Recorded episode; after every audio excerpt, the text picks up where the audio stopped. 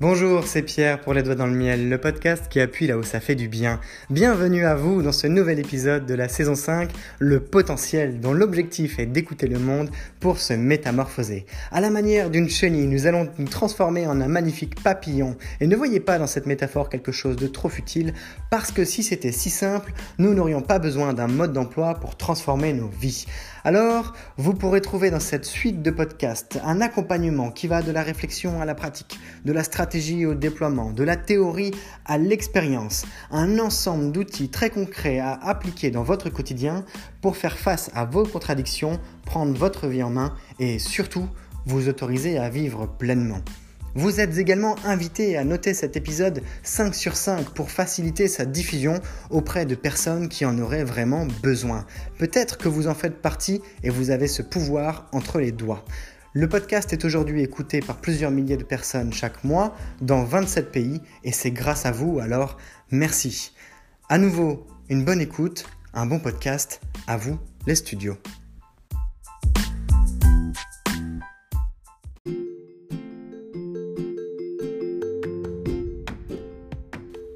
On peut rentrer tout de suite dans le vif du sujet. Si l'engagement c'est la clé, il faut savoir au moins définir l'engagement. Et l'engagement, ça se définit par le fait de se dévouer corps et âme. Et l'expression clé, c'est corps et âme. Ça signifie que vous imitez tout ce que vous avez. Et je dis bien tout. Ça veut dire que si vous avez vraiment envie de quelque chose, si ça vous brûle les tripes, si ça vous prend la tête, si vous en frémissez de, plaisir et de douleur et que vous ne savez pas très bien distinguer les deux, tellement vous avez la niaque d'y arriver, eh bien vous mettez tout ce que vous avez, vous déployez tous les efforts que vous avez la capacité de mettre en œuvre pour atteindre eh bien, les objectifs, les résultats désirés. Clairement. Parce que quand on a vraiment envie d'un truc, on fait en sorte de l'avoir, non? Je raconte pas l'idée qu'on puisse se mettre des bâtons dans les roues en se racontant des histoires. Là, je suis bien en train de dire quand vous avez vraiment envie d'un truc. Prenons l'exemple d'un drogué. Les drogués, c'est fascinant d'observer quelqu'un de drogué parce que la personne dépendante, et ça peut être du tabac, ça peut être euh, de drogue dure, ça peut être de l'alcool, quand elle est en manque, elle va faire en sorte d'en trouver. Vous avez bien vu, c'est ces gens, par exemple, et c'est pas valable que pour les sans domicile fixe, c'est valable pour beaucoup de gens, mais quand quelqu'un est en manque, même s'il est dans la misère la plus totale, qu'il n'a pas d'argent, qu'elle n'a pas de quoi manger, etc., privilégiera, privilégiera pardon, sa drogue plutôt que sa bouffe, sa drogue plutôt que son logement, sa drogue plutôt que sa santé, sa drogue plutôt que ses habits, sa drogue plutôt que son travail, sa drogue plutôt que son éducation, sa drogue plutôt que ses relations, sa drogue plutôt que sa vie. Sa drogue est beaucoup plus importante, a beaucoup plus d'emprise sur elle, sur son mental, sur son physique, sur ses émotions et sur sa capacité à agir que tout autre élément environnant. Dans ces conditions, quelqu'un qui est vraiment drogué, qui est dépendant, va être engagé pour trouver sa drogue, pour trouver la dose qui lui manque, pour que son, corps arrête de réclamer. Et ce n'est que lorsque le méfait sera accompli que la personne pourra être, au moins de manière temporaire, soulagée. Pas forcément heureuse, mais soulagée. Parce que son corps, eh bien, aura eu ce qu'il lui manquait. Imaginez qu'on ait la même niaque pour atteindre un métier dont on rêverait, pour voyager là où on a toujours rêvé de voyager. Imaginez qu'on ait la même niaque pour se créer le futur dont on a toujours désiré, qu'on a toujours secrètement au fond de nous eu envie de construire. Imaginez un peu qu'on soit engagé, comme un drogué peut l'être, non pas pour trouver de la drogue, mais pour atteindre nos ambitions les plus démesurées, les plus folles, les plus impossibles, qui sont finalement possibles, puisqu'on y pense. C'est que ça existe. c'est qu'il y a bien un chemin qu'on pourrait emprunter qui nous permettrait d'atteindre ces, objectifs, qui nous permettrait de vivre une vie qu'on ne s'autorise pas à faire. Est-ce que vous vous rendez compte à quel point l'engagement est puissant, à quel point on peut parler du pouvoir de l'engagement? Et dire que c'est un facilitateur, oui, c'est même un canaliseur, c'est même une sorte de catapulteur. L'engagement, c'est la possibilité de faire en sorte que l'histoire qu'on se raconte sur son potentiel, par exemple, elle est vraie. C'est l'idée qu'on puisse être la personne qu'on rêve d'être à travers le discours que l'on se raconte devant la glace. J'ai beaucoup parlé de miroir dans les épisodes précédents, du reflet de soi, de la perception de l'autre, du miroir déformant, de se voir en l'autre. À quel point les autres sont un reflet de soi pour mieux se mobiliser. Et vous imaginez si on en venait à faire un examen de conscience sérieux et qu'on examinait nos vraies croyances Eh bien par exemple, si vous vous disiez que vous vouliez vraiment devenir riche, eh bien en vérité peut-être que vous entretenez des craintes très enracinées à ce sujet. Peut-être que vous avez peur. Ça peut être la peur d'échouer, ça peut être la peur même de réussir, parce que derrière on pourrait tout perdre, et d'une manière ou d'une autre, et ça peu importe, c'est juste que c'est possible. Ou alors, pire encore, puisque je viens de parler de potentiel et de l'histoire que l'on raconte, c'était pas anodin, parce que si jamais on en venait à échouer, alors on détruirait la seule chose qu'on avait de bon, c'est notre histoire. L'histoire selon laquelle on a justement tout ce potentiel. Et si on découvrait qu'on avait juste pas ce qu'il faut pour euh, mener la, vie de, la vie de rêve, notre destinée, ou justement qu'on est destiné à une sorte de vie de lutte, à quel point on ne peut pas, parce qu'on se bloque soi-même la vie. Vous imaginez à quel point c'est facile de dire stop, de quitter son logement, de vivre un peu au chômage, de réduire toutes ses dépenses, de vendre sa baraque, de vendre sa, bagnole et de se barrer au soleil, dans un endroit pas cher, dans un endroit où on peut même retrouver du travail, dans un endroit où on peut reconstruire quelque chose, dans un endroit où on peut même déménager avec sa famille. On a tendance à se raconter des histoires sur ce qu'il est possible de faire ou non. Et le problème, c'est pas ce qu'il est possible de faire ou non, ce sont les histoires. Parce que les histoires, elles nous servent d'excuses puisque je me raconte telle histoire, c'est que je dois bien le, valoir. Puisque moi, et par exemple, si moi je disais, je veux devenir la personne la plus riche de mon entreprise, et mon entreprise, elle fait 1000 personnes. Mon directeur ou ma directrice, elle est déjà bien au niveau. Mais que je suis au niveau de, du ménage parce que je l'ai déjà fait. Je pourrais me dire tous les matins que je fais les efforts pour être la personne qui deviendra la plus riche de l'entreprise. Je peux me dire que tous les matins, je me lève avec l'agnac. Je peux me dire que tous les matins, quand je vais au travail sur ma voiture, quand je vais au travail dans le bus, quand je, fais mes efforts de serpillère, de balai, de nettoyage, que ce soit des couloirs, les bureaux, etc., c'est moi le meilleur. Je suis le meilleur nettoyeur du monde et je mérite de devenir le plus riche possible. Mais qu'en réalité, si on devait prendre un peu de recul, tout ce qu'on voit, c'est une personne un petit peu lente qui balaye demi-carrelage par demi-carrelage. Alors, j'ai pris l'exemple un peu ingrat, parce que c'est très concret, ça parle à tout le monde, les personnes qui nettoient. C'est pas un boulot qui est facile. C'est un boulot où parfois les gens nous regardent mal. C'est un boulot qui est pas valorisant. Et qui est pas assez valorisé. Pourtant, il est super utile. Je pense à SpaceX, vous savez, qui construit des navettes qui réatterrissent et qui sont réutilisables là-bas, à ce qu'il paraît, en tout cas c'est ce qu'il se dit, c'est que même les nettoyeurs sont engagés dans leur travail parce qu'ils ont, ils défendent une cause, la cause selon laquelle on peut aller vivre sur d'autres planètes, la cause selon laquelle on peut rendre notre, la vie humaine eh bien, multiplanétaire. Et ils sont valorisés. Et eux, du coup, sont beaucoup plus engagés dans leur travail. Ils se donnent les moyens de faire en sorte que le moindre petit coin soit clean, soit propre. Alors qu'est-ce que ça va à voir avec nous? Parce qu'on n'est pas tous attelés à faire du nettoyage. Quoique ça pourrait être le nettoyage de sa maison. C'est que dans votre quotidien à vous,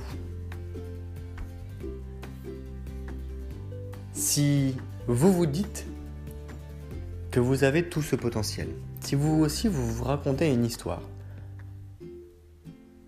si vous aussi vous croyez en vous avec une théorie selon laquelle vous aussi vous pouvez y arriver. Peu importe d'où vient cette théorie, c'est pas la question. À quel point est-ce que vous nettoyez vos propres placards avant de commencer à vous raconter cette histoire selon laquelle vous pourriez devenir extrêmement riche. Riche de plein de trucs, riche d'argent, riche d'amour, riche de bonheur, riche de... j'en sais rien. Riche de famille, riche d'amis, riche de plein de trucs.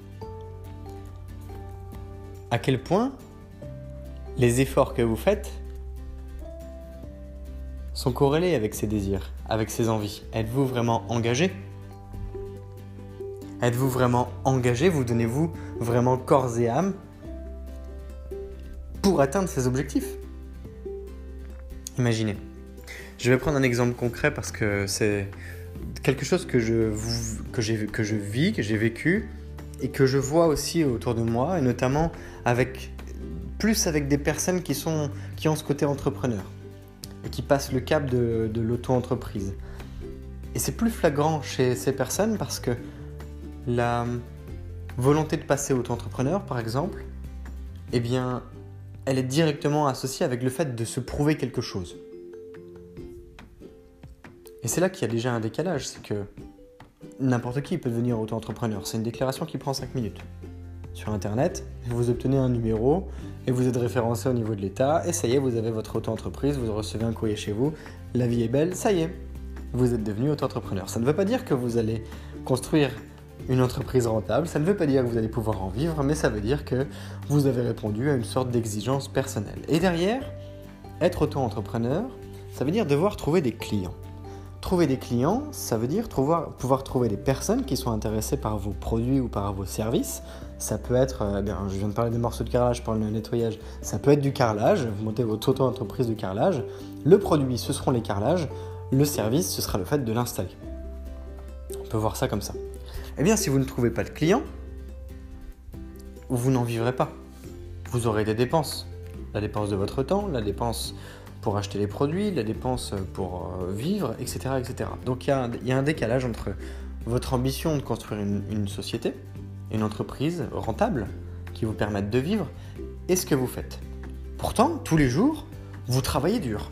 Vous faites en sorte que tous vos carrelages soient propres, vous faites en sorte que euh, votre euh, plaquette commerciale elle soit, elle super bien dessinée, vous faites en sorte que votre plan d'action soit super bien structuré, vous faites en sorte d'avoir un, texte excellent qui fasse la promotion de vos, produits, de vos services, vous faites en sorte d'avoir un très beau CV, vous faites en sorte d'avoir un site internet incroyable.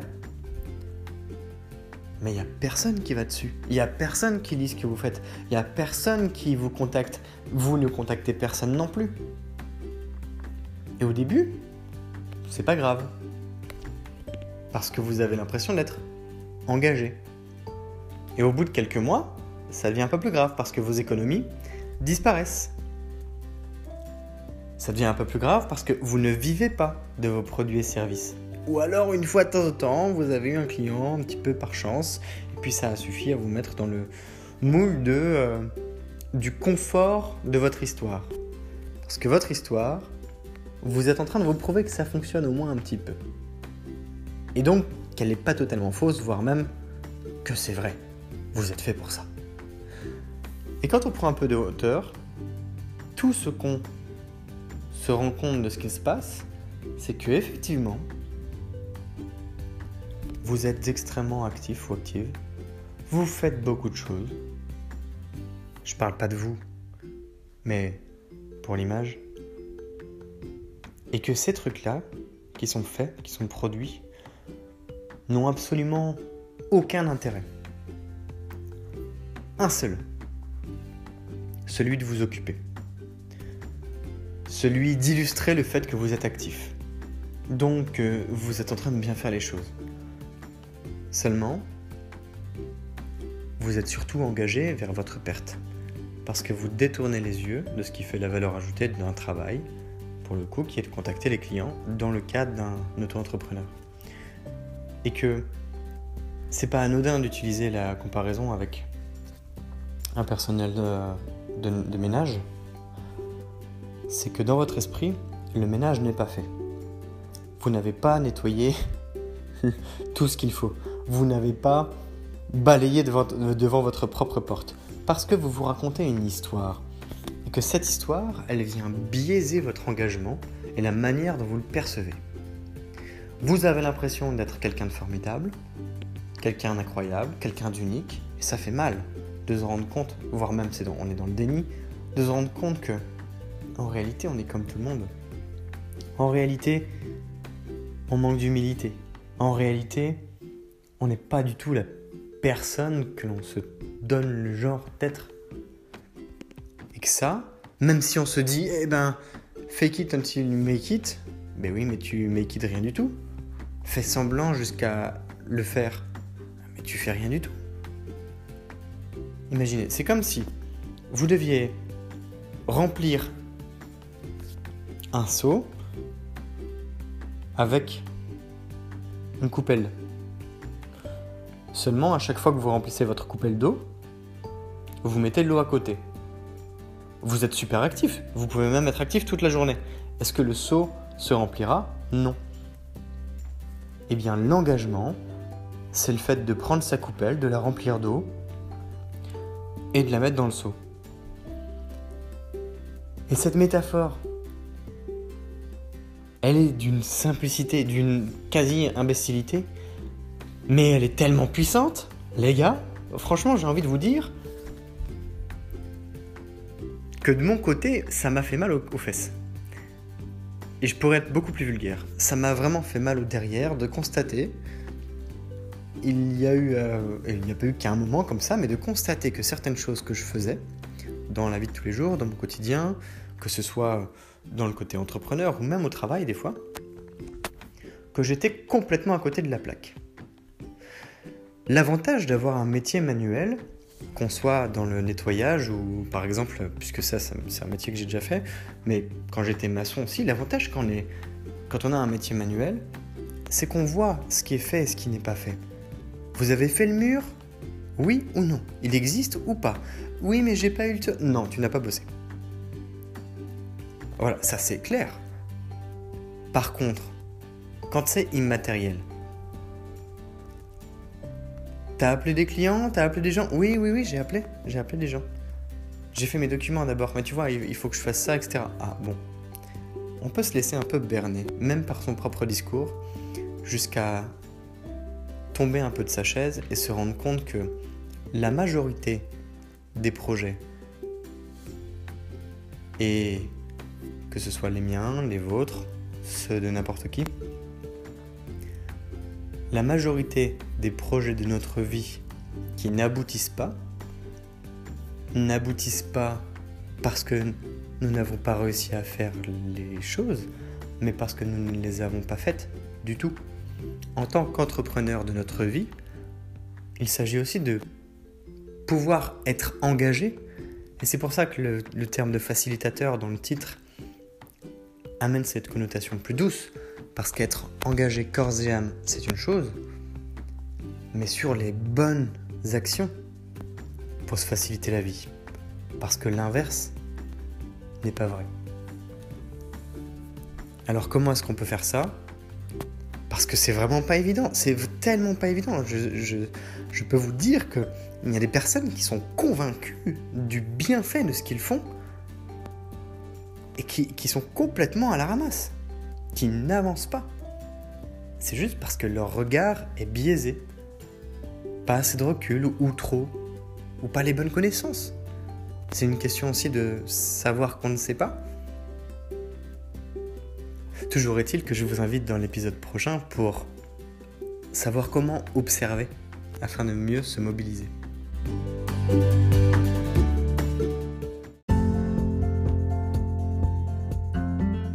Cet épisode touche à sa fin et vous trouverez la suite de l'histoire eh bien demain ou encore si vous écoutez le podcast d'une manière euh, non linéaire, eh bien sachez que c'est comme une histoire, un processus qui est raconté au travers de différentes saisons. Vous êtes dans la saison 5 en ce moment, le potentiel qui fait suite à quatre saisons, la bestialité, la colère, la faim, la paix et dans l'ensemble, c'est vraiment un processus, une histoire que vous êtes invité à découvrir, que ce soit en picorant dans l'étagère pour y découvrir vos plats préférés ou encore d'autres que vous aimez un peu moins, de la même manière que eh bien, vous pouvez contribuer à cette histoire en partageant pourquoi pas vos témoignages, en vous abonnant à la page Instagram Les Doigts dans le Miel, ou encore en envoyant un message vocal depuis l'application Encore, puisque c'est possible de vous insérer, de vous intégrer dans le podcast de Vive Voix.